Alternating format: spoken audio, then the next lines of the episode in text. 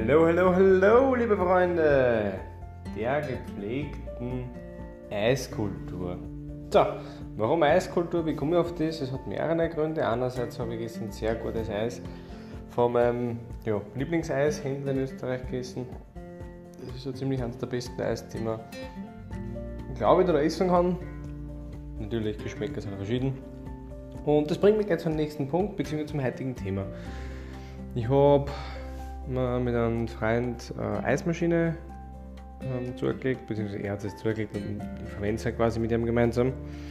Und ja, dann sind wir da, da ein bisschen sich schon eingelesen, ein bisschen experimentiert und so. Und das, was ich eigentlich heute mitgemacht ist, äh, probiert es einfach mal zwischendurch, wenn ihr denkt, hm, ich habe ein bisschen Zeit, aber irgendwie so richtiges Hobby oder so, gerade auch nicht, was so viel Zeit kostet. Es fehlt ein bisschen vielleicht irgendwo ein Erfüllungsgefühl, weil es in der Arbeit gerade ein bisschen zart ist oder sonst was.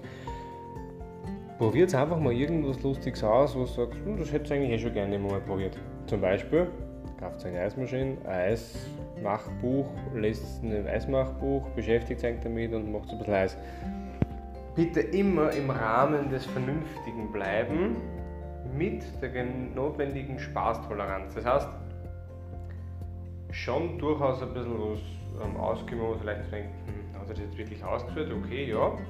Aber was ich jetzt meine, ist jetzt natürlich nicht, dass ich eine 1000 Euro Reismaschine kaufen und was weiß ich, was so ist, machen, ähm, wo ich noch gar nicht wisst, ob das ein Hobby ist, was eigentlich Spaß macht. Also das meine ich jetzt nicht, sondern eher vielleicht irgendwas einfach probieren und sagt, hm, das wollte ich eh immer schon probieren, das kostet ja gar nicht so viel zum Starten mal und fertig ist die Geschichte.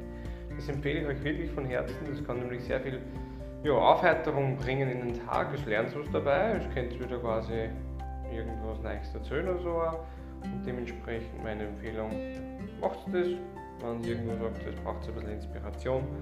Oft bewirken so Synapsen in andere Richtungen wahre Wunder. So, das war's von meiner Seite. Ich wünsche euch einen wunderschönen Tag, Abend, morgen einen schönen Tag. Wir hören Sie wieder. Euer Mike.